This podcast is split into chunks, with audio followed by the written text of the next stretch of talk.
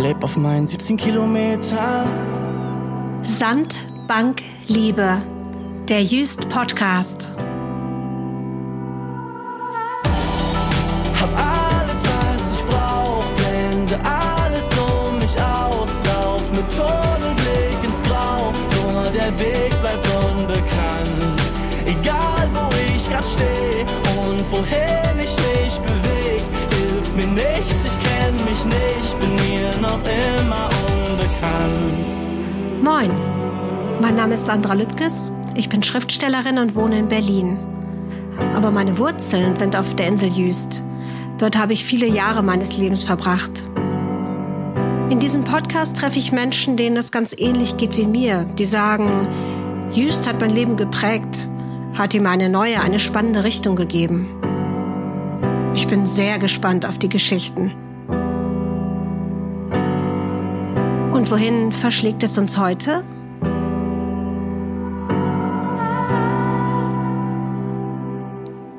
Ich melde mich heute mit einem Sommerspecial Bergfest auf der Sandbank und möchte berichten über meine Woche Ende Juni auf der Insel Jüst. Ich bin inzwischen schon wieder in Berlin, sitze am Schreibtisch, möchte aber so ein bisschen daran teilhaben lassen, an diesem Bergfest. Warum heißt das so? Die höchste natürliche Erhebung auf Jüst ist gerade mal 22 Meter hoch und das ist die Düne, auf der der Wasserturm thront. Trotzdem spricht man hier Ende Juni von einem Bergfest. Das hat einfach damit zu tun, dass ungefähr dreieinhalb Monate Saison hinter und dreieinhalb Monate vor einem liegen.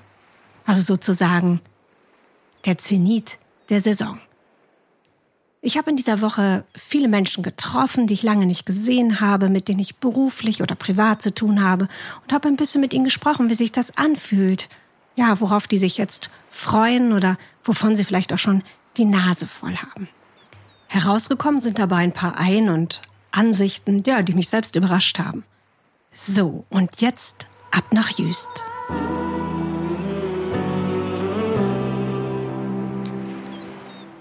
Ein Morgen, Ende Juni, auf Jüst. Man wacht auf, es hat in der Nacht ein bisschen geregnet, aber jetzt kommt die Sonne durch und es riecht Nein, nicht nach Pferdeäpfeln und auch nicht nach Meer. Es riecht nach der Inselrose, diesem wunderbaren Gewächs mit diesen zart rosa-pinkfarbenen Blättern, die einfach unwiderstehlich duften. Ich ziehe mir dann morgens immer meinen Badeanzug an, schmeiß mir Laken über, gehe einmal über die Dünen und schmeiß mich ins Meer, nur so ein bisschen, von Kopf bis Fuß, einmal nass werden. Und als ich wieder vom Strand zurückgehe, treffe ich Klaas, der mit mir früher zur Schule gegangen ist und jetzt beim Bauhof arbeitet. Er ist damit beschäftigt, die Strandaufgänge frei zu baggern. Für mich sieht das aus wie so ein Traumjob, ähm, mit so einem kleinen Bagger da hoch und runter zu fahren. Aber als ich Klaas darauf anspreche, sagt er, ja, am Anfang fand er das auch richtig toll. Aber inzwischen ist er eben auch manchmal frustriert, weil er baggert und baggert und am nächsten Tag liegt natürlich wieder genauso viel Sand dort. Ich hätte ihn gerne für den Podcast interviewt, aber das ist nicht so ganz Klaas Sache. Naja, vielleicht erwische ich ihn wann anders. Ich gehe wieder zu meiner Pension, dusche mich, mache mich frisch und dann gehe ich in diesen kleinen Frühstücksraum, in dem ähm, Ostfriesentee serviert wird, frische Brötchen und alles, was dazugehört. Serviert wird das Ganze von Markus, meinem Gastgeber, den ich natürlich auch schon von früher kenne, genau wie seine Frau Ines, mit der er gemeinsam diese kleine Pension leitet. Und als dann der letzte Frühstücksgast fertig ist und die Tische abgeräumt, da schnapp ich mir mal Markus, um mit ihm darüber zu sprechen, wie es ist, so als Pensionswirt mitten in der Saison.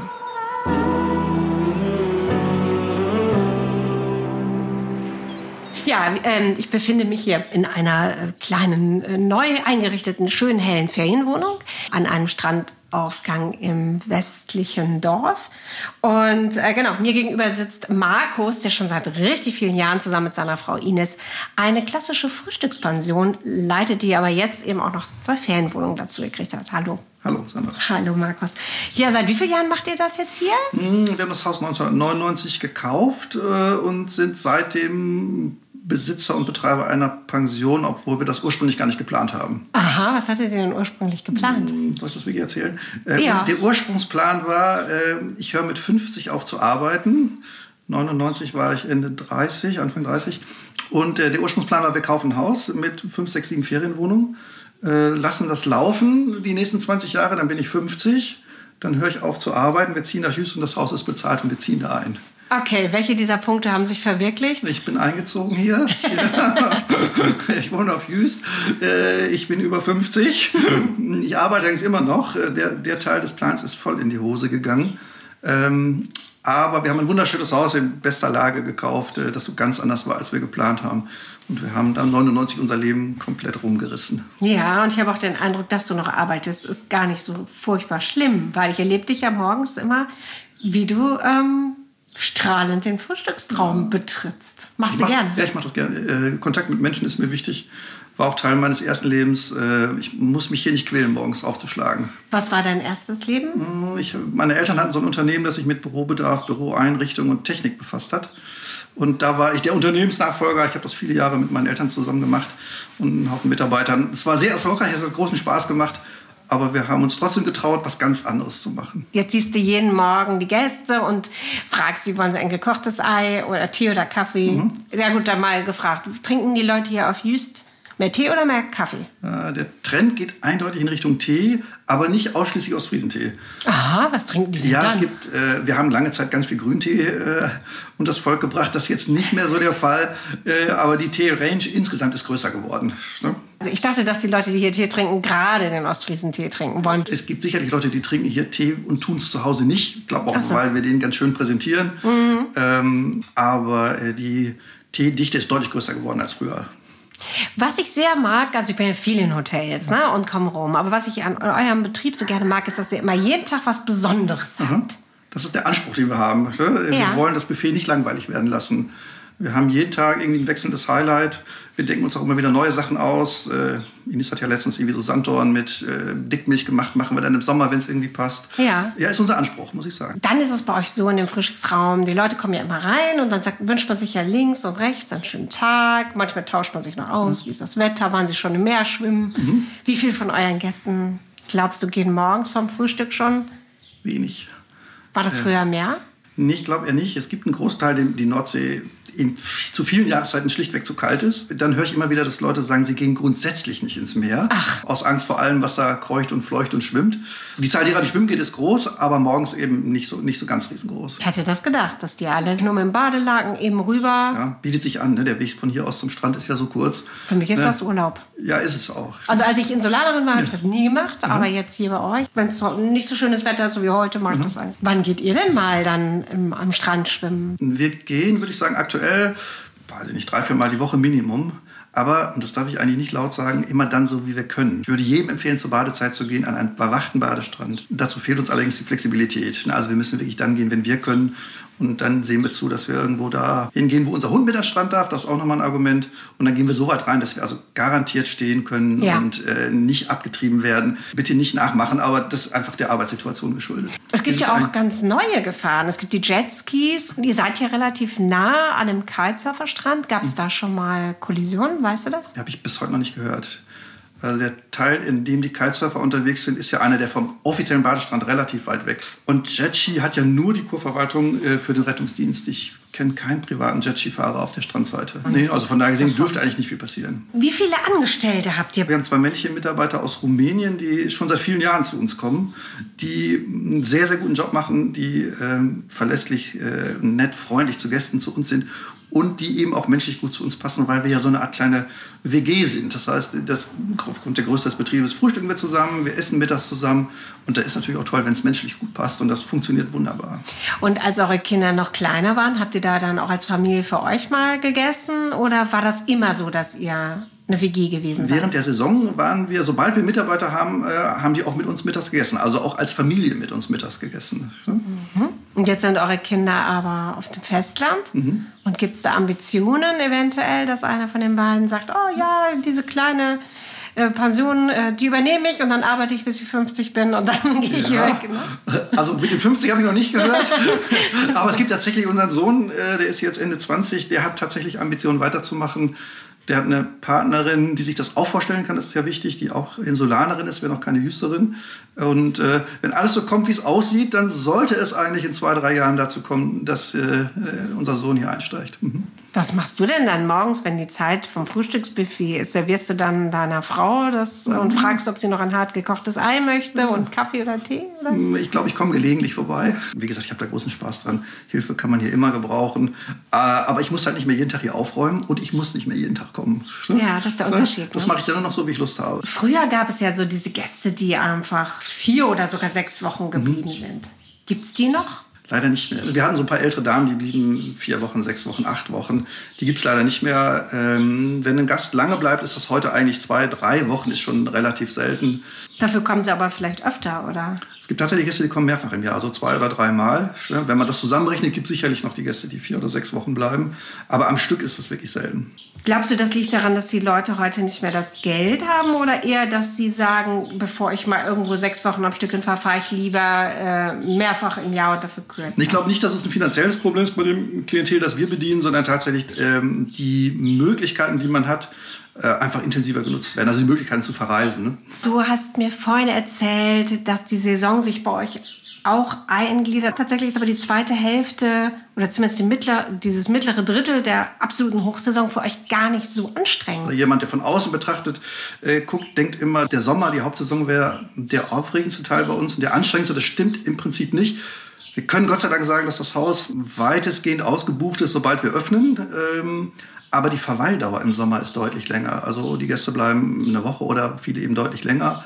Ein Gast, der vor Ort ist, macht etwas weniger Arbeit als jemand, der an- oder abreist. Und deshalb haben wir im Sommer tendenziell eher weniger zu tun als in der Vor- und Nachsaison, wenn die Verweildauer deutlich kürzer ist. Also das sind viele Dinge im Hintergrund, die man so nicht sieht. Ne? Aber Wäsche ist zum Beispiel ein ganz großes Thema. Wer hier zwei, drei Tage nicht wäscht, versinkt in den Berg am Ende. Ja, und also, mangelt ihr denn die Bettwäsche? Haben wir bis vor kurzem tatsächlich gemacht. Wir haben ganz frisch eine ganz neue Bettwäsche gekauft, den ganzen Laden neu ausgerüstet mit einer Qualität, die obwohl sie nicht gemangelt wird, A, gut aussieht und sich trotzdem gut anfühlt. Also ich fand auch das Mangeln, damals als ich noch einen Vermietbetrieb hatte, das war unfassbar zeitaufwendig. Macht weder großen Spaß, ist riesig aufwendig. Es hat allerdings was Meditatives. Ne? Ja. Also wie, ich habe das gelegentlich mal gemacht. Ich will mich jetzt hier nicht als großer Mangelkönig darstellen, aber wenn ich mal gemangelt habe, äh, ist das eine gute Gelegenheit, Musik zu hören, Podcasts zu hören, mhm. einfach abzuschalten. Es ist warm, es ist nicht anstrengend, es sieht hinterher super aus, wenn man fertig ist. Ja, und was ist deine Lieblingsbeschäftigung in diesem ganzen Vermietbetrieb? Ja, tatsächlich der Gästekontakt. Ne? Der Gästekontakt das am, beim Frühstücken. Das ist so das Angenehmste. Und ich bin allerdings auch so eine Cremerseele. Ich mache unsere Buchhaltung selber, da habe ich, hab ich selbst da großen Spaß. Ne? Und was macht deine Frau am liebsten? Ja, Ines ist so der gute Geist im Hintergrund, muss ich sagen.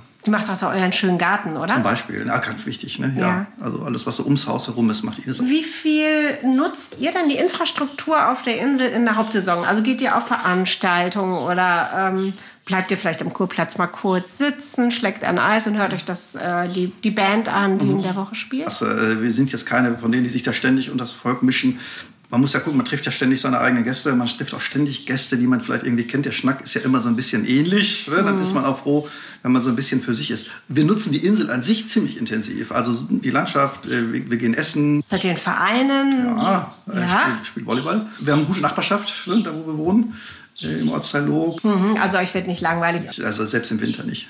Hm, siehst du ähm, mit Sorge, dass Just sich verändert oder findest du es eher spannend? Und naja, grundsätzlich glaube ich, sind ja Veränderungen gut äh, und auch gar nicht aufzuhalten. Tatsächlich geht so ein Trend in Richtung noch mehr Hochwertigkeit, als wir bisher hatten, speziell im Übernachtungsbereich immer dann, wenn Geld von Investoren auf die Insel getragen wird. In kleinen Teilbereichen wird man sich bestimmte Dinge wieder zurückwünschen, ein bisschen mehr Gemütlichkeit, ein bisschen mehr Traditionalität vielleicht. Aber und wie findest du die Strandbar? Die hat so einen, so einen, so einen, Hand, so einen Handmade-Charme. Ähm, und äh, wenn man den mag, äh, und, äh, dann, dann ist man da perfekt aufgehoben. Und das finde ich, find ich schön. Äh, ja. Es soll ja eine zweite geben irgendwann im Ostbad. Echt? Ah, ja, die Planung ist ziemlich akut. Aber da ist man natürlich schlau bedient, wenn man, äh, wenn man sagt, ich mache die anders. Was ich zum Beispiel ganz interessant finde, ist, dass man früher immer gesagt hat, nee, keine Strandbars, weil dann vermüllt der Strand total und es wird dann mhm. auf einmal, unser Strand wird eine Partymeile. Und mhm. das ist ja gar nicht eingetreten ist ja vielleicht sogar besser, wenn es eine Strandbar gibt und nicht äh, ganz viele private Strandpartys, weil in der Strandbar ja dafür gesorgt ist, dass da aufgeräumt wird ja. und dass das Ganze geordnet in Bahnen verläuft. Schlimmer ist, wenn ja wenn 100 Mann mit Pizzakarton am Strand sitzen und die liegen lassen. Ne? Hm. Okay. Also ein gutes Beispiel finde ich übrigens für so eine Form von Ursprünglichkeit ist ja Scholles Bude am Hafen. Ja.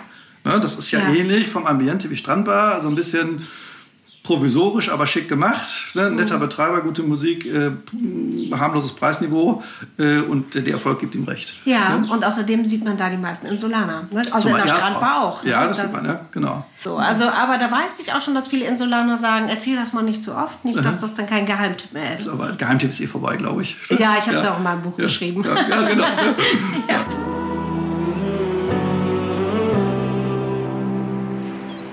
Wenn ich auf Jüst bin, ist das natürlich auch immer beruflich. Und ich habe an diesem Vormittag einen Termin im Jüster Rathaus in der Strandstraße. Ich muss ganz nach oben in die dritte Etage und im Treppenhaus, da treffe ich Habo Schwips. Das ist der Chef der DLRG Rettungsschwimmerstaffel unten am Strand. Ich erinnere mich an das Gespräch mit Markus, wo es um das Schwimmen bei ablaufendem Wasser geht und ob das gefährlich ist. Und ja, frage Habo dann spontan, wie sieht es aus? Seid ihr gut besetzt auf den Rettungstürmen? Und er sagt, naja, wäre schon nicht schlecht, wir hätten noch ein paar mehr Leute, die diesen Job machen. Also hiermit ein Aufruf an alle, die Lust haben, mal eine ganze Saison auf Jüst zu verbringen. Es werden eigentlich immer Rettungsschwimmerinnen und Rettungsschwimmer gesucht und bei Interesse kann man sich bei der Kurverwaltung erkundigen. In dem Moment denke ich natürlich, Habo Schwips, das wäre ein ganz, ganz toller Interviewpartner hier für diesen Podcast. Und als ich ihn gerade danach fragen will, ist er schon die Treppe runtergelaufen. Zu viel zu tun. Hochsaison eben. Ich gehe weiter nach oben, denn dort bin ich verabredet mit Saskia Beermann. Sie ist bei der Kurverwaltung für die Veranstaltung zuständig, also die Person, mit der ich mich, wenn ich eine Lesung oder einen Workshop habe, im Vorfeld per E-Mail oder Telefon austausche. Ja, heute treffe ich mich mit ihr, um sie mal zu fragen, was ist denn schon los gewesen auf dem Töverland und worauf können sich die Gäste noch freuen?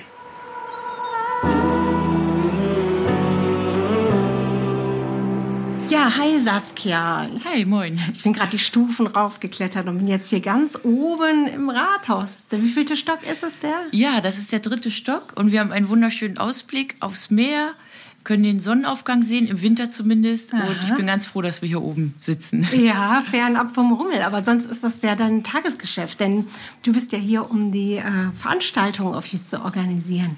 Ja, genau. Äh, Das ist mein Job. Ich äh, bin angestellt im Bereich Veranstaltungen und ich kümmere mich um die Künstlerinnen, um die ganze Organisation drumherum. Wo wohnen die Künstlerinnen? Äh, Wie wird das Gepäck und vor allen Dingen die Technik transportiert? Was gibt es für extra Aufbauten? Die Verpflegung, die Werbung und so weiter. Es ist ja ein bisschen schwieriger, ne, als Künstlerin oder Künstler nach Jüst zu kommen, um hier einen Abend zu gestalten, als jetzt sagen wir mal nach äh, Georgsmarienhütte. Genau, äh, es ist meistens eine ziemlich lange Anreise. Äh, da müssen wir auch immer schauen, wie die Fähren auch passen, ne, weil Just ja Tide abhängig ist. Ähm, oft gibt es viel Gepäck im Sinne von äh, Kulisse, Technik. Da versuchen wir das immer so minimal wie möglich zu halten, um auch Transport und Kraftkosten zu sparen. Und da schauen wir jedes Mal ganz individuell, wie können wir es am besten hier auf Just umsetzen. Ja, und wenn jetzt so ein Klassikkünstler kommt mit seiner Stradivari, äh, muss er die auch in Container legen? Äh, das würde er, glaube ich, freiwillig nie tun. Also ein genau. Handgepäck ist das dann. Genau, ja. Und wenn es ein Kontrabass ist, auch, oder? Wir haben tatsächlich häufiger Kontrabasse dabei und dürfen die auch auf dem Türverland Express auf der Schnellfähre auch transportieren. Da unterstützen die uns ganz toll zum Glück. Ah, da wundert sich so ein Kontrabass auch, wo er auf einmal Ja. unterwegs ist. Ne? ja, witzig. Wir befinden uns jetzt ja quasi ähm, am Bergfest der Saison 23. Wen hattet ihr schon im Programm und wer kommt noch? Ja, unser Programm ist wirklich sehr vielfältig für Kinder, äh, Familien, Alleinreisende, ist für jeden eigentlich was dabei. Und ähm, dieses Jahr, jetzt gerade gestern zum Beispiel, war eins meiner persönlichen Highlights mit Mirja Bös. Das war eine ganz tolle Show. Ja, war ich auch. Fand ich auch richtig lustig. Ja, mit ihrer Band. Die haben sich äh, verschiedene Kostüme angezogen. Ja, war echt gut. Ähm, bald kommt auch noch äh, Wiegald Boning mit Bernhard Hohecker zum Beispiel. Zusammenkommen die, Die oder? kommen zusammen, Okay. genau. Mit einem tollen Programm, das heißt Gute Frage. Das Publikum darf einfach frei Fragen stellen und die beiden improvisieren dann auf der Bühne und beantworten die Fragen. Aha, weil die ja alles wissen wahrscheinlich. Genau. Ne?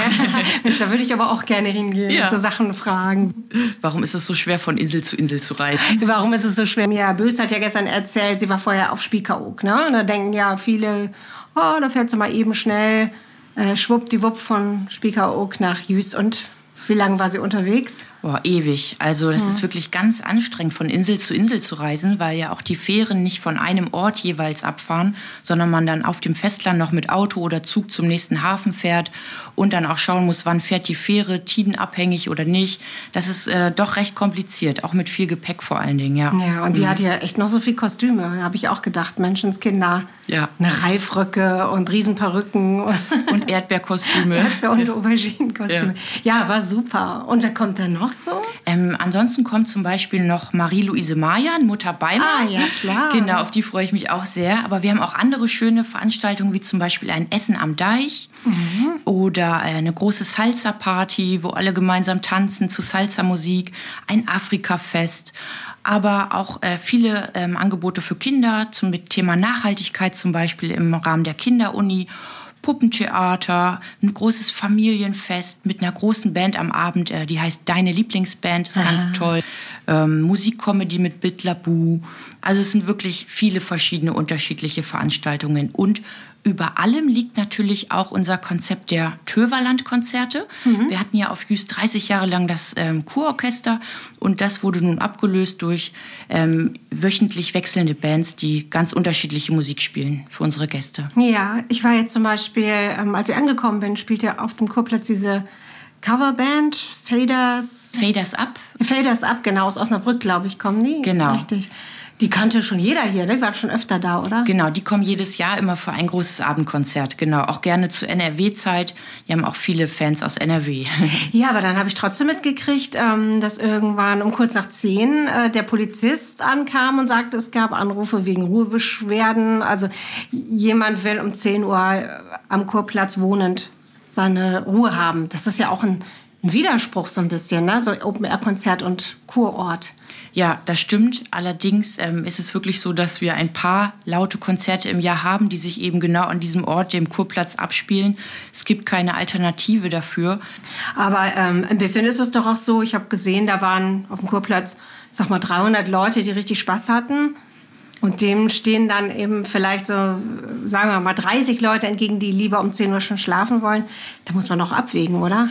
Ja, es ist natürlich nicht schön, wenn Menschen ihre Ruhe haben möchten und sie dann hier auf Jüst nicht finden. Andererseits ist das auch für ganz viele Menschen eine tolle Möglichkeit, wirklich umsonst und draußen in der Gemeinschaft total zu feiern, zu lachen, Ja. wirklich den Abend zu genießen. Das sind schon ganz besondere Abende für viele Gäste.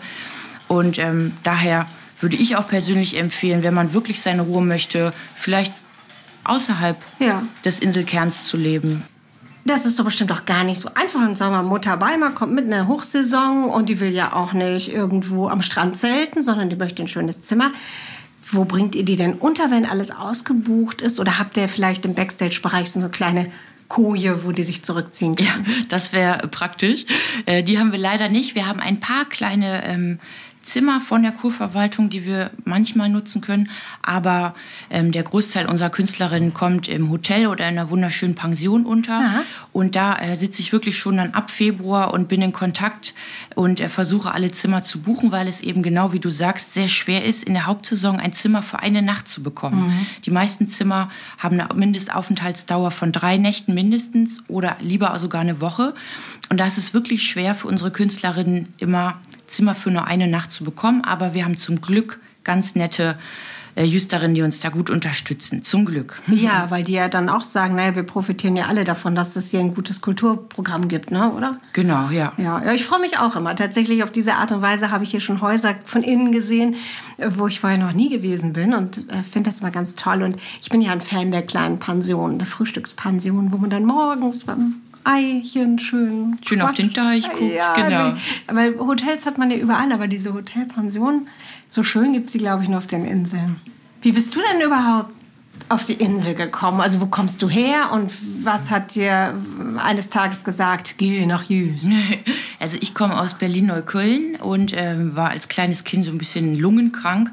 Das ist vielleicht der klassische Weg, auch bei vielen. Und Ja, war bei mir auch dann, so. Ja, ja, Ich war auch in Göttingen und auch hatte Asthma und zack. Ja. Hm? Ja, ich sollte operiert werden und meine ja. Oma sagte, nix operieren, das Kind muss nach Jüst. Ich fahre mit dem Kind nach Jüst. Ah, süß. Und dann ist sie mit mir dahin gefahren, hierher gefahren und da war für mich schon früh klar, dass ich hier eines Tages leben möchte. Ähm, für mein Umfeld war das eigentlich nur eine Träumerei und Quatscherei, aber ich habe das schon immer gewusst, dass ich eines Tages hier leben möchte. Und vor vier Jahren äh, war ich, genau vor vier Jahren im Juni, war ich hier im Urlaub und war spazieren und habe meinen jetzigen Partner kennengelernt und habe beschlossen, komm, er wohnt hier, ich komme jetzt auch nach Jüst. Ich mache es jetzt einfach. Ich bin nach Hause gefahren, habe meine Jobs gekündigt, meine Wohnung verkauft und ähm, verschenkt und bin dann einfach hergekommen mit vier Koffern, habe in einer Boutique angefangen, übergangsweise zu arbeiten und habe dann über mehrere Schritte dann die schöne Stelle hier im Bereich Veranstaltung bekommen und lebe jetzt hier ganz glücklich mit einem kleinen Jungen und meinem Partner. Ja, genau. wie schön. Wie empfindest du das mit dem, dass im Winter quasi nichts los ist und jetzt Remi Demi? Ähm, also im Prinzip mag ich diese Rhythmen hier sehr gerne. Mhm. Und ähm, ich finde es auch ganz natürlich, sich im Sommer voll reinzuschmeißen in die Arbeit, in die Veranstaltung, ins Leben am Strand ähm, und dann im Winter eher sich zurückzuziehen in die Ruhe. Mit dem kleinen Sohn ist es jetzt ein bisschen anders, weil der natürlich trotzdem gerne jeden Tag raus möchte. Und das mhm. bedeutet, dass wir auch im Februar bei jedem Sturm, bei jedem Regen trotzdem mehrere Stunden draußen verbringen, obwohl es eigentlich kein wirkliches Programm gibt oder Möglichkeiten, sich äh, äh, anderweitig zu beschäftigen, außer draußen am Strand im Wald oder bei kleinen Kinderspielfreunden. Von daher war das schon herausfordernd auf der einen Seite. Auf der anderen Seite hat uns das aber unheimlich kreativ gemacht und ins Spielen gebracht und auch in die Akzeptanz mit den Naturgewalten, sage mhm. ich jetzt mal so groß, zu leben und umzugehen, weil wir eben nicht flüchten konnten und den ganzen Tag oder den ganzen Nachmittag auf dem Sofa rumliegen konnten. Mhm. Ähm, Habe ich das jetzt schon sehr hautnah miterlebt die letzten Jahre und ich mag es sehr, ähm, Finde es aber auch schön, dann so wie viele andere Insulanerinnen ja auch, dann im Februar mal wegzufahren für zwei Wochen und was anderes zu sehen und auch mal ohne Sturm äh, ein paar Tage sich draußen aufzuhalten.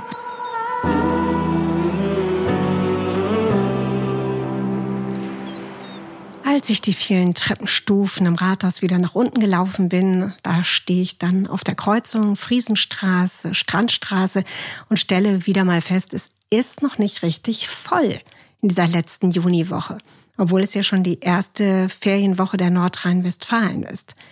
Für mich als Gast ist das natürlich toll. Ich muss keinen Tisch abends reservieren, wenn ich essen gehen will. Und wenn ich irgendwo einen Kaffee trinke, da treffe ich sogar auf Insel Menschen mit Zeit, also dass man ein bisschen klönen kann. Das mag ich ja sehr gerne. Aber wie ist das denn für die Menschen, die eben hier ein Geschäft haben. Für die muss ja der Rubel sozusagen auch irgendwann mal rollen. Und wenn nicht in der Hauptsaison, wann dann? Oder geht es den Leuten vielleicht gar nicht immer nur ums Geld, sondern tatsächlich auch darum, Orte für Begegnung zu schaffen? Ich trinke einen Kaffee bei meiner Namensvetterin Sandra, die seit einigen Jahren mit ihrem Mann Frank ein ja kleines Bistro, Spezialitätenlädchen und Café leitet. Sie serviert mir dort einen Kaffee und erzählt, wie sie mit dem Stress, aber auch mit der Flaute umgehen kann.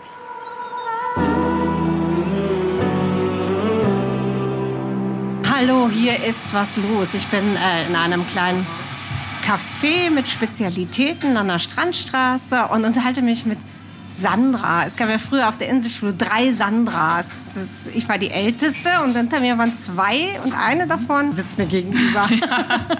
genau, die macht nämlich mit ihrem Mann Frank diesen Laden.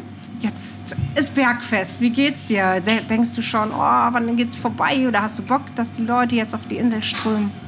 Nee, also wir haben Bock und richtig Bock. Also bis jetzt war es auch relativ entspannt, muss ich sagen. Also ein hm. bisschen anders als die Saison davor. Ähm, ja, gibt mit Sicherheit viele Gründe, warum das so ist. Und ähm, ja, nee, wir freuen uns auf jeden Fall auf die zweite Hälfte vom Bergfest. Mhm. Sind natürlich auch gespannt, freuen uns auf unsere Stammkunden, die wirklich ja jedes Jahr auch mehrfach hierher kommen.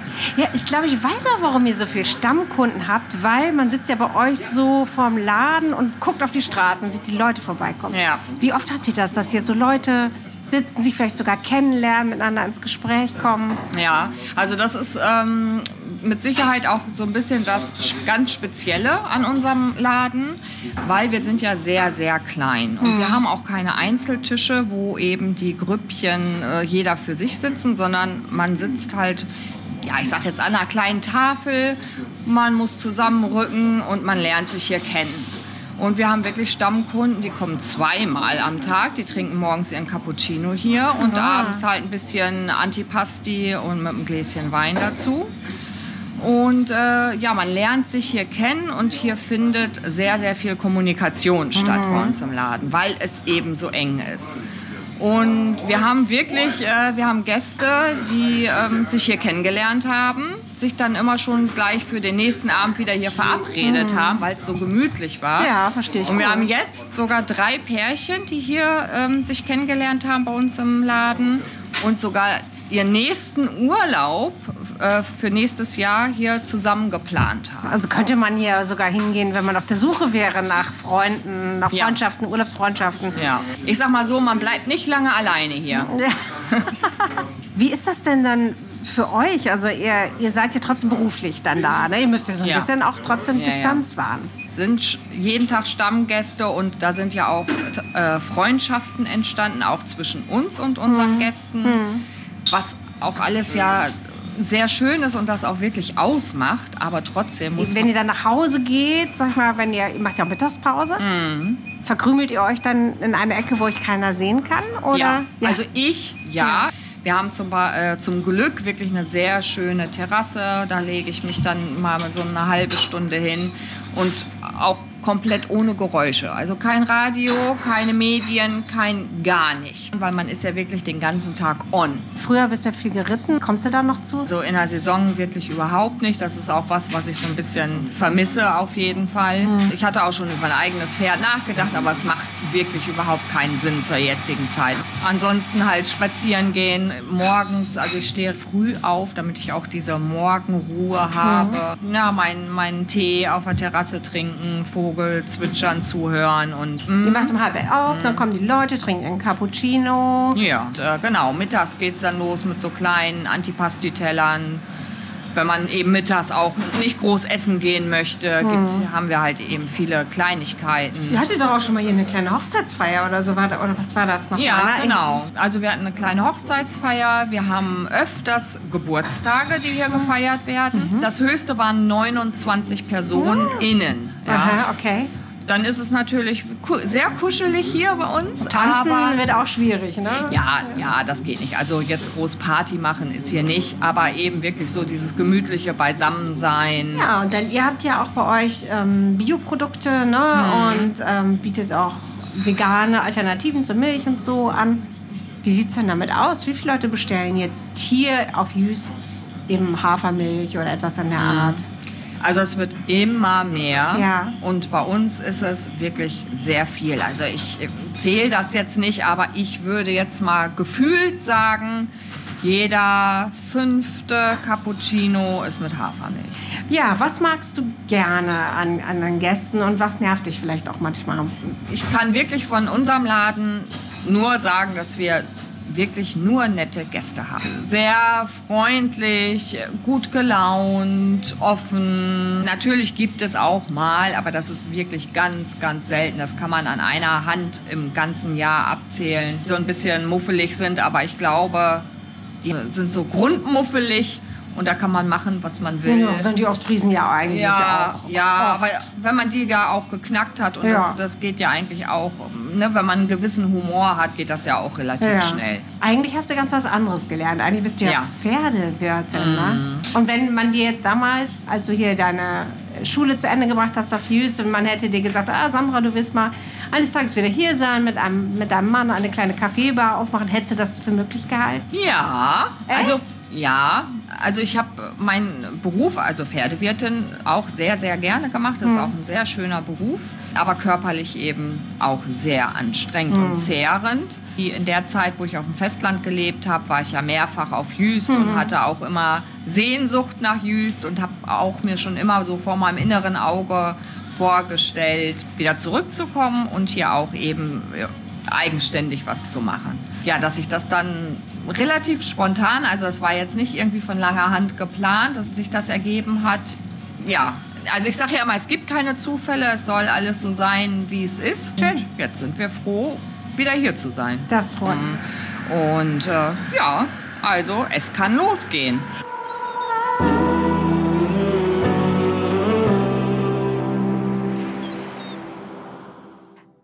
Na klar, wie man dem Stress in der Hauptsaison begegnet oder ob man Gäste mitunter auch sehr anstrengend findet, ist zum einen eine Typfrage, hat aber auch damit zu tun, welche Art von Gastronomie man betreibt.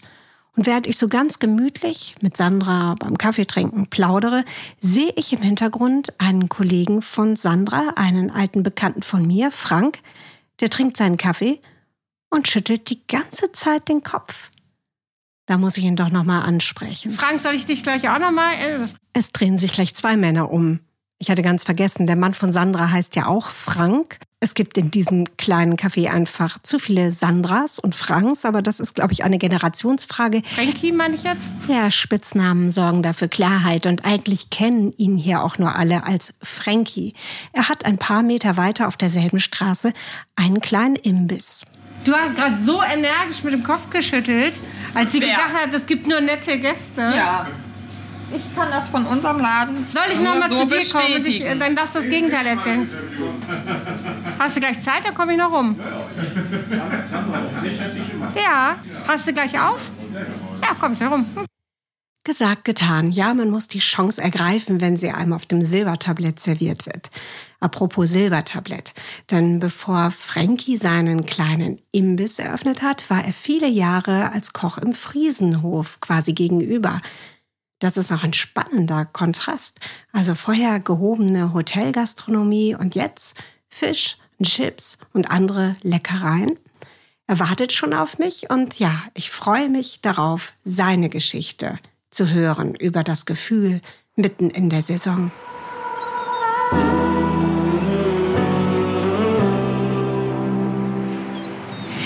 Jetzt bin ich ein paar Schritte weitergegangen und befinde mich in einem Nebenraum von einem Schnellimbiss. Und ähm, deswegen, man hört im Hintergrund so ein bisschen die Kühlung und die verschiedenen Geräusche. Und ich freue mich total mit Frankie zu reden, der ja auch ein langjähriger Gastronom hier ist auf der Insel, aber eben ähm, ja, für, für den schnellen Snack zwischendurch zuständig ist. Ja, Frankie, Bergfest, bist du froh oder, oder traurig, dass die Hälfte der Hauptsaison schon rum ist? Ja, moin Sandra. Ja, traurig natürlich. Da es bislang eher verhaltenes Geschäft war, würde man sich natürlich wünschen, dass es dann äh, jetzt demnächst mal wirklich losgeht. Und dann darf es auch gerne noch drei Monate dauern. Das ist tatsächlich, dafür leben wir ja hier. Und du hast ja dein Sortiment ein bisschen umgestellt. Ihr habt jetzt Poutine da, ne? das ist ja auch was ganz Neues, Trendiges? Ja, wir machen das natürlich sehr viel. Äh, meine Frau ist in Dortmund unterwegs, ja. die sagt schon mal, oh guck mal da, das läuft hier wie geschnitten Brot.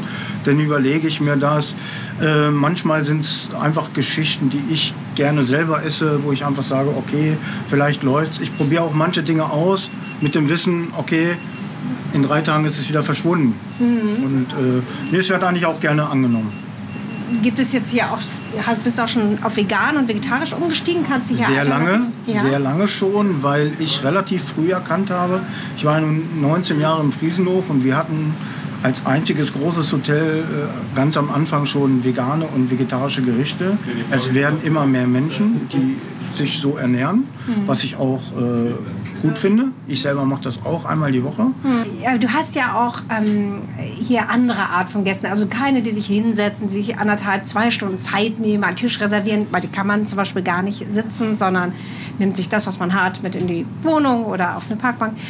Was, was hast du für Gäste? Was sind das für Leute? Sind das also ich habe ganz viele Gäste, also Stammgäste, zum Teil noch zu meinen Zeiten aus dem Friesenhof, die gesagt haben, okay, der Friesenhof bittet kein Mittagessen mehr an. Mhm. Die sind dann zu mir gekommen. Ich habe ganz viele Gäste, bevor sie in ihre Pension gehen, die kommen mit dem Schiff an, holen sich erstmal ihre Currywurst. Die jüngere Generation spricht halt Burger an. Der ältere eher so die Bratwurst, so Klassik auf einer Pappe mit ein bisschen Senf. Und äh, ansonsten habe ich wirklich vom Großindustriellen bis zum Maurer, ich habe hier eigentlich alles. Ich habe hier fünfjährige Kinder, die hier von selber reinkommen. Ja, ja, so, no, Mama, Papa, darf ich noch eine Pommes? Genau, und ah, ja. also eigentlich der gesamte Querschnitt und ich muss sagen, äh, ja, das macht das Ganze auch so ein bisschen interessant. Ne? Ja, und du hast aber auch Tagesgäste hier, ne? Also Wir haben natürlich auch äh, sehr viele Gäste die als Tagesgast ja unterwegs sind und dementsprechend äh, nehmen die sich ihr Essen auch gerne mit, äh, zum Teil direkt, weil ich immer sage, Leute, lasst die Pommes nicht eingepackt, sondern nehmt sie auf die Hand und mhm. isst. Ist natürlich mit den Möwen immer so ein kleines äh, Barbonspiel. Sind denn die Möwen deine Verbündeten, weil die müssten dann ja eine zweite Portion Pommes kaufen? Ja, es ist tatsächlich so. Also Fischbrötchen, äh, sehr viele, die sitzen also gegenüber im Friesenhof auf mhm. dem Dach und gucken. Das mhm. hat der Mensch ihnen aber antrainiert, indem man sie gefüttert hat und äh, das ist die Konsequenz so. Ich habe ganz viele, die wieder reinkommen. Und was machst du dann? Gibst du denen dann eine neue Portion und sagst, naja, lass mal. Nee, wenn ich das machen würde, dann wäre ich pleite. Das äh, ist tatsächlich. ich sage so es, ich sage es tatsächlich immer dazu. Okay. Und es passiert, also ich habe es auch selber schon gesehen. Ja. Die Viecher sind so dreist mittlerweile. Das ist im Flug bleiben die stehen und ja, wir haben es gestern ja. auch gesehen. Da ist ein älterer Herr mit Eis, ne? aber Eis auf der Promenade. Wäre ich eine Möwe, würde ich mich auch da aufhalten. Und der, der wirklich so ein riesiges Rudel er flog eine ganze Weile hinter dem und dann zack. Es ist unglaublich. Also ich habe das mal gesehen, der ist wirklich über diesen Typen, der war schon drüber, ja. hat gedacht, oh nee, der hat ein Brötchen, ist dann im Senkrecht runter und hat den was, unglaublich, nur den Fisch aus dem Brötchen. Also es ist unglaublich. Ja, Aber Hochachtung vor den Möwen. So sieht's aus. Ja, ähm, was machst du dann, dann, wenn die Saison vorbei ist? Äh, sitzt du dann zu Hause auf dem Sofa oder unternimmst du was und guckst dir die Welt Also rumsitzen ist nicht so meins. Es ist dann so, dass ich meistens irgendwelche Arztgeschichten erstmal mache. Ansonsten widme ich in dieser Zeit mich so ein bisschen meiner Frau, denn mhm. die lebt nicht hier, die lebt in, in Schwerte. Wir führen sozusagen eine Fernbeziehung. Wir fahren dann meistens in Urlaub so dass ich bis kurz vor Weihnachten so ein bisschen die Seele baumeln lassen kann mit der Frau zusammen. Dann kommt das Weihnachtsgeschäft und dann geht es äh, gedanklich immer so vorbereiten, was machen wir dieses Jahr. Mhm. Und wenn deine Frau dich jetzt mal in der Hauptsaison besucht, dann hat sie ja nicht so viel von dir. Gar ne? nichts. Also eigentlich finde ich es immer toll, wenn sie da ist, weil sie macht mir dann wirklich ein Frühstück, was ich, ich bin kein Frühstücksmensch. Sie kümmert sich um den Papageien. Ich brauche eigentlich nur aufstehen, duschen, gehe zur Arbeit. Und wir sehen uns dann abends zum Abendbrot. Auch schön, ne, wenn du nach Hause kommst und da ist jemand. Ja, natürlich. Es tut mir schon manchmal leid für sie, weil sie wirklich dann den ganzen Tag alleine ist. Wenn du aber jetzt hier Feierabend hast, wann macht ihr zu abends? Also wir machen äh, offiziell bis 19.30 Uhr, denn ich fange ja schon wesentlich früher an, hm. brauchen wir ungefähr noch eine Stunde Nachlauf. Ja. Meistens bin ich aber auch um zwischen 8 und 9. Also wenn es mal richtig gebrummt hat, wird es auch mal halb Aber dann hast du zwölf Stunden gearbeitet, ne? Ich habe meinen im, im Schnitt einen zwölf-Stunden-Tag. Hast ja. du Ruhetag? Äh, in der Vor- und Nachsaison machen wir Montag. Im Winter habe ich fünf Tage, montags bis freitags. In der Hauptsaison, also jetzt, ist dann sieben Tage die Woche einfach okay. Obwohl es jetzt skurril ist, ich war das letzte Mal am Wasser, ich kann mich nicht erinnern. Okay. Ich, wenn ich mit meiner Frau spazieren gehe, gehen wir um den Hammersee, laufen bis zur Bill und so weiter. Aber dass ich im Wasser war oder so, das ist, äh, ja. Mache ich auch tatsächlich erst, seitdem ich hier Gast bin, muss ich ehrlich zugeben. Das ist, man hat die Zeit nicht. Denkst du, naja gut, ja, da muss ich jetzt durch und danach wird es wieder besser? Jein, also das ist natürlich so. Die Leute kommen in Scharen. Es ist so, ich mag es, äh, aber es ist dann laut. Ich bin dann abends froh, wenn ich zu Hause bin und keinen mehr sehen muss. Mach mir den Fernseher an, eine Platte, irgendwas und bin froh, dass ich eigentlich keinen Menschen sehe. Genauso halte ich das an meinem freien Tag. Vorher warst du ja auch in der Hotelküche. Das heißt, da hast du zwar Kolleginnen und Kollegen gesehen, aber eben nicht die Leute, für die du kochst. Das ist ja schon ein Unterschied, ne? Genau, das habe ich auch so ein wenig unterschätzt. Also früher bin ich natürlich als Küchenchef abends noch mal meine Runde gelaufen, habe die Stammgäste begrüßt, ja. habe das tatsächlich unterschätzt, äh, einfach indem ich hier direkt am Gast bin und äh, mich damit direkt auseinandersetzen muss. Und das ist leidlich nicht immer einfach. Okay. Das muss ich wirklich sagen. Äh, das stellt man sich nicht vor in so einem Imbiss, aber es ist nicht immer einfach. Okay, doch, vorstellen kann ich mir das.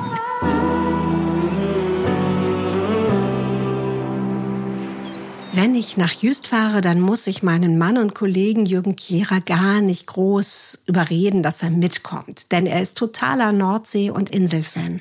Aber wenn wir dann unsere Tagesplanung angehen, merke ich doch manchmal den Unterschied zwischen uns. Denn als wir dann gesagt haben, was machen wir dieses Jahr, was unternehmen wir, da hat er einen Vorschlag gemacht, der mir total kurios vorkam. Sandra, lass uns doch dieses Jahr endlich mal eine Wattwanderung machen. Als ehemalige Inselbewohnerin wäre ich ehrlich gesagt gar nicht auf den Gedanken gekommen. Doch das Glück spielt uns in die Hände, denn an diesem Sonntag ist der Geburtstag des Weltnaturerbe Wattenmeer. Und aus diesem Anlass werden Küstenbewohnerinnen und Bewohner extra eingeladen von den Nationalparkhäusern, durch die Heimat zu stapfen, die Heimat zu erkunden, also durchs Watt zu laufen. Wir melden uns an und dürfen gegen eine kleine Spende auch dran teilnehmen.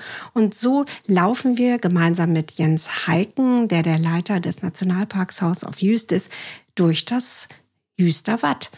Und ich habe es nicht bereut. Es war amüsant, es war spannend, es war natürlich auch glitschig, aber das fand ich richtig toll. Und als ich dann Jens reden höre von den Ruhezeiten, von den Brutzeiten, von den Zugvögeln, da fällt mir das erste Mal so richtig auf, dass die Natur ganz andere Saisonzeiten hat als wir Menschen. Und wenn es bei uns ziemlich trubelig zugeht, dann brauchen die eigentlich gerade ihre Ruhe. Jens hat sofort zugesagt, als ich ihn gefragt habe, ob wir nicht ein Podcast-Interview machen könnten. Und so gehe ich jetzt heute Nachmittag über den Kurplatz in das Nationalparkhaus, das ja seit dem Frühjahr 23 neu eröffnet ist. Die Räume sind moderner gestaltet, etwas heller gestaltet und es ist auch ziemlich viel los. Ähm, Familien informieren sich über das Wattenmeer und die Bewohner und die Probleme. Wir verkrümeln uns aber in den Sozialraum und da kann ich jetzt Jens mal auf den Zahn fühlen, welche Saison er denn eigentlich verinnerlicht hat. Die der Natur oder die der Menschen?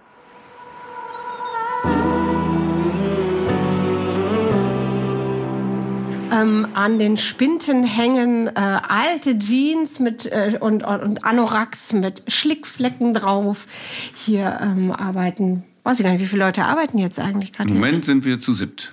Ja, genau. Also zwei ganzjährig, drei Saisonkräfte und dann die beiden Freiwilligen. Genau. Und noch ein Schulpraktikant, den haben wir auch gerade noch da. Ja, von, von hier, von Jüst? Nee, äh, aus Oldenburg. Ach so, interessant. Mhm. Denkst du eigentlich in dieser Saison wie Kurverwaltung, also Hauptsaison, Nebensaison? Oder denkst du in der Natursaison quasi Brutzeit, ähm, ja, was weiß ich, äh, da kommen die und die Vögel? Was ist denn dein Saisongefühl? Ja, tatsächlich ist es mehr am Menschen orientiert, mhm. ähm, weil wir ähm, ganz unterschiedliche, in Anführungszeichen, Belastungen haben. So ein bisschen ähm, kontra dem, was äh, die Kurverwaltung wahrscheinlich sagen würde. Also jetzt mhm. ne, Hauptsaison, Sommerferien, für die am meisten los. Bei uns ist tatsächlich das meiste los äh, im Frühjahr mhm. und dann nochmal wieder im Herbst nach den Sommerferien, weil wir da neben den normalen Urlaubsgästen auch noch viele Schulklassen haben, die mhm. eine Klassenfahrt nach Jüst machen und auch gerne Programm machen wollen. Und wir im Frühjahr und im Herbst auch die Möglichkeit haben, hier über bestimmte Betriebe auf der Insel Bildungsurlaubsseminare unterzubringen, die wir dann halt betreuen. Aha, und wir haben dann Namen wie? Ähm, ja, Jüst ein Albtraum im Wattenmeer, also so ein bisschen das Spannungsfeld zwischen Naturschutz und Tourismus beleuchten. Ja. Oder Thema Klimawandel, und ähm, wie sich da die Natur darauf einstellt oder reagiert, was es da für Veränderungen gibt. Was glaubst du denn, wie sehr wird auf Jüst in der Hauptsaison das so ausgeblendet mit Klimawandel und Naturschutz oder ist das den Leuten hier schon sehr bewusst, die hier Urlaub machen? In der Hauptsaison, denke ich mal, ist schon noch ein sehr großer Teil der Gäste da, die eben Strandfreuden genießen wollen und mhm. jetzt nicht unbedingt das Thema Natur, Nationalpark so in den Vordergrund stellen. Das sind dann tatsächlich mehr die Gäste, die im Frühjahr und im Herbst kommen. Das merken wir schon, dass da einmal ein größeres Bewusstsein da ist und auch Veranstaltungen, die jetzt außer Wattwanderungen, die gehen halt immer. Mhm. Aber ich sag mal so eine vogelkundliche Führung, eine Salzwiesenführung teilweise, die dann im Frühjahr und im Herbst äh, stärker in Anspruch genommen wird als jetzt so in der Hauptferienzeit. Die, die sich so richtig dafür begeistern, sind das alle Altersklassen oder? Ich würde jetzt tendenziell vielleicht sagen, dass das nicht die ganz Jungen sind, sondern so mittleres Alter und dann aufwärts. Quasi so wie wir. Ja. ich fand das ja ganz toll. Ich habe mit dir am Sonntag auch eine Wattführung mitgemacht und wie du das geschafft hast, eben die unterschiedlichen Altersklassen zusammenzubringen. Ne? Also zum Beispiel, also wir sind ja jetzt hier gerade im Arbeitsraum, deswegen darf das Telefon Kurz klingeln. Kurz klingeln. Zum Beispiel waren da ja zu zwei jo äh, vier Jungs eigentlich, ne? zwei, die schon ein bisschen älter, ein mhm. bisschen zu cool waren, aber zwei Jungs, die sich wirklich dann irgendwann für jeden Mini-Floh begeistern ja, konnten. Ja. Und die auch gesagt haben, dass sie noch nie im Watt waren, obwohl das in dem Fall Insulanerkinder waren? Oder? Das äh, kommt schon relativ häufig vor. Ab und zu fragt ja auch mal die Schule an, aber äh, die Inselschule hier auf Jüst, aber das mhm. ist nicht so häufig der Fall. Und ähm, von daher ist so ein Termin wie am Sonntag, wo es dann äh, quasi zum Geburtstag des Weltnaturerbes mal die Möglichkeit gibt, den Einheimischen eine kostenlose Wattwanderung anzubieten, schon was Gutes, weil man dann plötzlich mal Leute äh, erwischt, die man sonst normalerweise nicht so unbedingt bekommt. Mich hast du ja voll erwischt mit der Wattenschnecke. Und ich habe mir gedacht, was muss ich in meinem Leben richtig oder falsch machen, um dann in meinem nächsten Leben als Wiedergeburt eine Wattenschnecke zu sein. Weil, erzähl mal kurz noch, was die tolle Sachen machen kann. Naja, also sie ist äh, auf jeden Fall Weltmeister im äh, sich schnell fortbewegen, weil sie sich quasi mit einem Schleimballon unter die Wasseroberfläche kleben kann und dann mit der Strömung sich fortspülen lassen kann und äh, dabei auch noch Nahrung zu sich nimmt, weil kleinst äh, Algen an ihrem Schleimballon kleben bleiben und wenn sie dann wieder runter will auf den Wattboden, frisst sie den einfach auf, nimmt damit auch noch Nahrung zu sich. Ja, von daher schon ein ganz spannendes Tier. Und ähm, aber was du da machen musst jetzt, um als Watsch, Watschnecke wiedergeboren zu werden, da hätte ich jetzt ehrlich gesagt nicht so den entscheidenden Tipp. ja, Vielleicht fest dran glauben. Fest dran glauben. Ich stelle mir das so toll vor. Dann düse ich über die Wattenoberfläche und dann habe ich Hunger, dann esse ich einen ordentlichen Schleimballon mit lecker Kieselalgen dran ja. und dann setze ich mich satt und zufrieden auf den weichen Boden für mich optimale Voraussetzung. du bist aber ja selber trotzdem auch, kannst ja umschalten. Zum Beispiel gestern hast du freien Nachmittag gemacht und hast beim Volleyballturnier mitgemacht. Und dann bist du dann der andere Jens, der jüngste Jens, der gerne an den Strand geht, oder ist Ja, schon. Also ähm, das ist vielleicht nicht mehr ganz so häufig, wie, wie es früher mal war, dass man ständig an den Strand geflitzt ist, aber wir versuchen schon auch äh, zu Hause in der Freizeit, wenn es geht, äh, noch viel rauszugehen, ähm, einfach weil man da auch gut abschalten kann. Und gerade am Strand äh, verändert sich ja ständig alles und immer wird irgendwie wieder was Neues angespült, wo man dann mal eben guckt, was ist das denn? Mhm. Das ist das eine. Und ja, Volleyball spielen ist halt meine große sportliche Leidenschaft. Und da haben wir zum Glück hier eine kleine Hobbytruppe auf der Insel, die noch ziemlich aktiv ist. Sonst gibt's ja nicht so ganz viele äh, Vereinssportmöglichkeiten und ähm, ja, wenn es dann irgendwie geht, versucht man sich solche Termine wie so ein Volleyballturnier hier auf dann auch mal freizuschaufeln. Mhm. Ja, heute gibt's aber heiteres Kurgastschießen auch. Ja, ja das ne? ist auch eine schöne Sache. Ja. Das sollte ich vielleicht, wobei beim Schießen war ich nie so gut. Also ich liebe den Begriff. Aber ja. es heißt heute nicht mehr heiteres Kurgaschießen. Nee, ich glaube, es heißt heute ein bisschen anders. Ja. ja. Du hast ja eben auch mit deiner Frau zusammen eine, ein Gästehaus. Ich weiß gar nicht, ja. wie viele Ferienwohnungen habt Fünf. ihr? Und habt ihr da in erster Linie auch dann Familien oder welche ähm, Gäste? Wir haben relativ kleine Wohnungen, das mhm. heißt überwiegend für zwei Personen oder auch eine ganz kleine, wo überwiegend eine Person dann äh, drin wohnt. Ab und zu kommt aber auch mal eine Oma mit ihrem Enkelkind zum Beispiel. Mhm. Ja, und die wissen dann aber auch, dass du der Chef vom Nationalparkhaus bist. Also macht ja, ihr da sogar so ein bisschen Folklore-Werbung. Also du bist ja so ein, sag ich mal, so ein Klischee von so einem, der ist auf der Insel groß geworden. Dann hat er zwar Forstwirtschaft, hast du, glaube ich, mhm. studiert, ne? Und dann, und dann kommt er aber zurück und übernimmt das Haus der Eltern und ist dann auch noch Naturschützer. Also das. Und dann hast du auch noch ein drei Tage, also so ein, so ein Bad. Ich glaube, äh, du könntest da richtig was draus machen. Du könntest da, so wie Heino, Wattführer Heino, der seinen Beruf auch ganz groß an seiner Pension dran stehen hat. Macht ja, das stimmt. Ähm, Glaube ich nicht, dass ich so ein Entertainer bin. Also mir macht das natürlich unheimlich viel Spaß, hm. vor den Leuten, wie sagt man heute auf Neudeutsch, zu performen. Ja, ne? zu performen. Aber ähm, das so jetzt so richtig groß aufzuziehen und dann vielleicht auch noch sich so ostfriesisch anzuziehen oder ja. was auch immer noch alles dazugehört, welche Klischees man auch immer noch dazu. Du müsstest noch Pfeife ähm, rauchen. Ja, das vielleicht auch noch. Ne? Nee, also ja, wir machen natürlich in den Ferienwohnungen auch Werbung fürs Nationalparkhaus, aber mhm. jetzt nicht speziell für mich oder sowas, weil wir sind ja hier ein großes Team. Oder was hast du, sagen wir mal, mit zehn Jahren in dein Freundebuch geschrieben? Da stand ja drin Berufswunsch. Hast du da geschrieben, ich möchte gerne auf Just Naturschützer sein? Oder? Nein, definitiv nicht. Also ich glaube, in dem Alter war mein Traumberuf Hubschrauberpilot. Oh, ganz was anderes. Sehr laut und vögelunfreundlich. ja, genau. Bist du froh, dass das nicht geklappt hat? Äh, ja, auch das einerseits schon. Also ich finde äh, Hubschrauber weiterhin faszinierend. Oh. Also immer, wenn hier auch der Rettungshubschrauber landet, ähm, ist es natürlich kein schöner Anlass, mhm. das ist gar keine Frage, aber ich finde einfach diese Gefährte total faszinierend. Mhm. Grundsätzlich muss ich aber sagen, ähm, bin ich, bin ich eigentlich sehr froh, wieder hier gelandet zu sein, weil einfach diese Kombination aus dem Leben hier, mhm. was ja schon auch äh, ein bisschen anders ist durch die Saisonalität, mhm. im Sommer viel los und im Winter kann man auch mal einen Gang runterschalten, ist schon sehr schön. Und dann in der Kombination mit eben immer wieder unterschiedlichen Menschen so die Besonderheiten der Natur näher zu bringen, ja, das ist eigentlich schon total schön. Und wenn man dann auch seine Familie hier auf der Insel hat, Perfekte dann ist das natürlich eigentlich perfekt. Ja, du hast ja vorhin gesagt, dass du, wenn du am Strand bist, dass du schon immer guckst, das wird so angeschwemmt. Und was mir auffällt, ist, dass wir, also ich gehe morgens früher auch mal schwimmen, dass doch relativ wenig Plastik angeschwemmt wird hier auf Jüst, zumindest im Sommer. Mhm. Oder wird das ganz, ganz früh, noch bevor ich schwimmen gehe, weggemacht?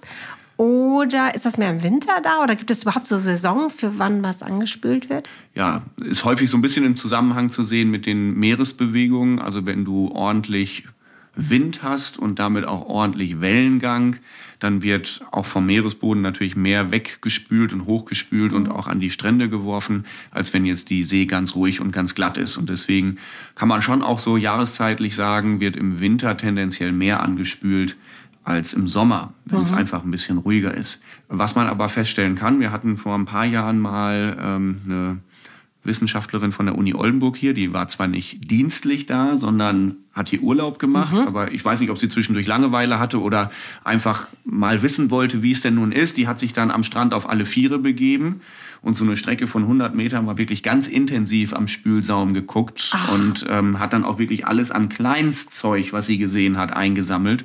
Äh, waren also nicht wenig Partikel Kleinstplastikteilchen, mhm. dann teilweise Paraffinstückchen, ähm, kleine Netzteile und so weiter und so fort. Also da ist doch eine ganze Menge bei rausgekommen. Auch wenn jetzt die großen Teile vielleicht nicht so häufig zu sehen sind, es ist einfach viel Müll da.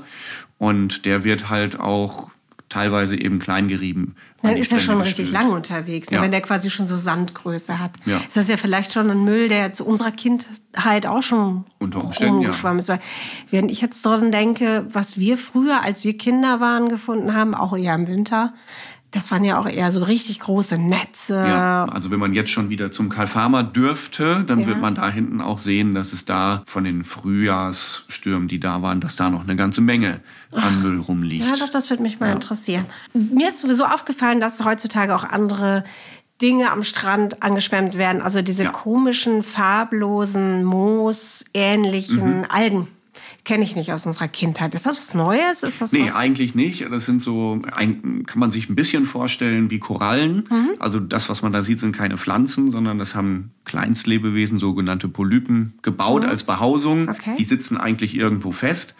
Man vermutet, dass ähm, durch die jetzt wärmer werdenden Sommer die sich auch stärker vermehren können und dass die dann gerade auch wieder in den Winterstürmen losgerissen werden und dann im Laufe des Jahres auch in größeren Mengen angespült werden Aha. können. Ja, das sind ja manchmal richtige Teppiche, ja. wo man drin versinkt, diese Flocati. Ja, genau. So, Wahnsinn. Ich weiß noch, was wir früher immer gesagt haben, es gibt Bernsteinwetter. Ich habe tatsächlich mhm. dieses Jahr am ersten Tag meines Urlaubs einen kleinen Bernstein gefunden. Dann verrat doch mal jetzt nochmal das Insiderwissen. Wann sollte man morgens äh, am Spülsamen noch Bernstein suchen? Was muss vorher passiert sein? Stichwort ist Ostwind. Ostwind, Ostwind ist immer gut, weil ja. dann, ähm, warum auch immer, viel kleingeriebenes Holz äh, an den Strand gespült wird. Dann hat man richtig so einen schwarzen kleinen Teppich, mhm. der unten am Strand rumliegt. Und dazwischen, da drauf, davor, dahinter, da kann man dann auch schon mal Bernstein finden. Und das hat damit zu tun, dass Bernstein eine ähnliche Dichte hat wie diese Holzpartikel? Ich vermute mal, dass das so ist. Dass, ähm, der ist ja relativ leicht, schwimmt ja auch äh, teilweise im Salzwasser mhm. und ja, und vielleicht sitzt er auch eben noch zwischen diesen alten, alten Holzstückchen, weil er ja aus Kiefernwäldern stammt, mhm. die irgendwann mal da hinten in der Ostsee äh, wuchsen. Mhm. Und noch faszinierend finde ich diese dunklen Platten hinten an der Bill, mhm. also fast kurz vom Billriff, mhm. die ja so aussehen wie gepresstes Heu. Was, ja. heißt, was ist das denn? Das äh, ist alter Salzwiesenboden. Das heißt, das war vor ein paar Jahrhunderten mal die Wattseite der Insel. Und da wir dort im Westen momentan überwiegend Sand- und Strandverluste haben, werden diese alten Salzwiesenböden, die dann im Laufe der Zeit einfach überdeckt wurden von ja. Sand und Dünen, äh, werden da jetzt wieder freigespült. Das heißt also tendenziell haben die Inseln sich früher, als sie noch nicht befestigt worden sind, durch den steigenden Meeresspiegel von Norden nach Süden verlagert und Jüst ist auch schon einmal komplett im Laufe der Zeit über sich rübergewandert. Mhm. Also sind das sozusagen die Salzwiesen, wo früher die Wildpferde drauf gegrast? Zum Beispiel, ja. Man so kann, lange ist das ungefähr Man her. kann manchmal sogar auch noch Hufabdrücke äh, dort sehen. Wir haben auch schon mal einen alten Fassbrunnen da entdeckt und Sven von der Bill hat ja in seinem Lokal auch so eine kleine Vitrine ausgestellt Mhm. mit Tonscherben, die er da auch schon mal gefunden hat. Also kann man durchaus auch mal auf Siedlungsrückstände stoßen. Ja, mich rührt das auch immer total an. Es gibt ja auch in der Inselkirche eine Schautafel, die Ja. zeigt, wo die Kirchen früher gestanden haben. Mhm. Und die werden ja jetzt richtig im richtig tiefen Meer. Genau. Dass sich Inseln bewegen, dass Insel abgetragen und wieder woanders aufgeworfen wird, ist auch natürlich. Ja, Ne, definitiv. wird natürlich auch irgendwo beschleunigt durch den Klimawandel, aber ist auch etwas Natürliches. Ja. Und die Bunkerreste da, wusstest du das früher an der Bill Bunker? Nein, das wusste ich tatsächlich so Nee. auch nicht. Auch erst, als sie dann zutage traten. Ja, Ähm, also ich kannte nur die Bunkeranlagen hinten beim Jaguar-Areal. Ja, ne? genau. Da wusste, haben wir früher als Kinder ja ganz Mhm. unbefangen drin gespielt. Genau. Und diese beiden Flakbunker am Hammersee, die man jetzt noch so wie so riesige Würfel sieht. Aber das ganz hinten an der Bill so Bunkeranlagen waren. Ja, war mir auch nicht bewusst. Wenn man dich jetzt zum Beispiel mit verbundenen Augen, man würde dich in Handkarren setzen, hin und her schieben und dann würde man dich irgendwo in den Dünen aber rauslassen, dass du kein Haus sehen kannst. Könntest du dich an den Dünen orientieren und wüsstest ungefähr, ah, ich bin im Osten oder im Westen? Ich glaube, das, das würde ich wohl hinkriegen. Ja. Weil die westlichen Dünen älter sind? Oder? Einmal zum, zum Teil das, zum anderen äh, zeichnet sich ja unser Westen überwiegend dadurch aus, dass du durch Hammersee und Wäldchen auch so ein bisschen eine Verfälschung der ursprünglichen Natur hast. Und So Mhm. wird ja normalerweise eine Dünenlandschaft dann nicht aussehen. Und das ist dann im Osten ein bisschen ursprünglicher, so wie eigentlich Dünen normalerweise aussehen sollten.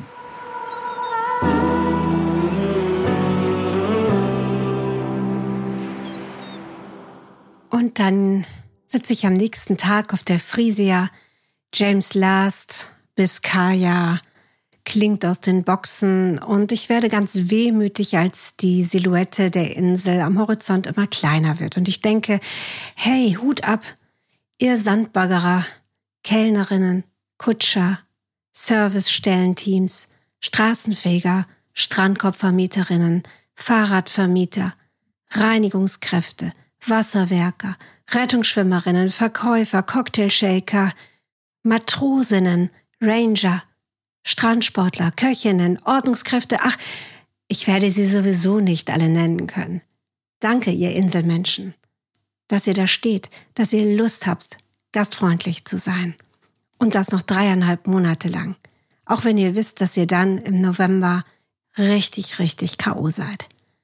Ich komme wieder und ich freue mich jetzt schon.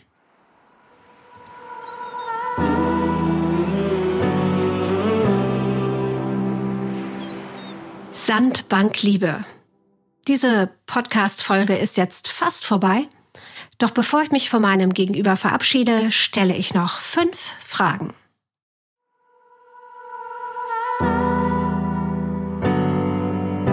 Wenn Jüst ein Geruch wäre, wonach würde es riechen? Ja, mehr Salzluft. Salz. Nach salziger Alge. Ja, es ist so ein Mix aus äh, süß und salzig. Geruch vom frischem Heu, also wenn hier der Deich gemäht wird, da könnte ich mich da reinschmeißen. Wenn Jüst ein Geschmack wäre, dann wäre es Queller? Seespargel? Meer. Auch so ein bisschen herb. So ein leicht, ja, ohne das jetzt abwerten zu meinen, modrig, matschig, ähm, wattigen Geschmack. Ja, also salzig auf jeden Fall. Frisch, auch eine gewisse, eine gewisse Süße. Also es ist wirklich eine, bunt, eine bunte Mischung. Alles dabei. Wenn Jüst ein Geräusch wäre, wonach würde es klingen? Nach Hufgetrappel. Einerseits äh, Pferdegetrappel, andererseits Meeresrauschen. Rauschen. Austernfischer. Definitiv nach Austernfischern.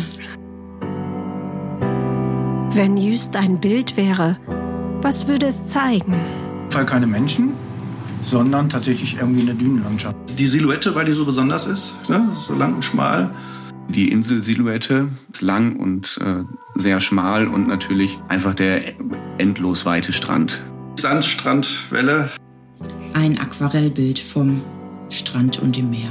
So klischeehaft es auch ist, aber eben wirklich unsere einzigartigen Sonnenuntergänge.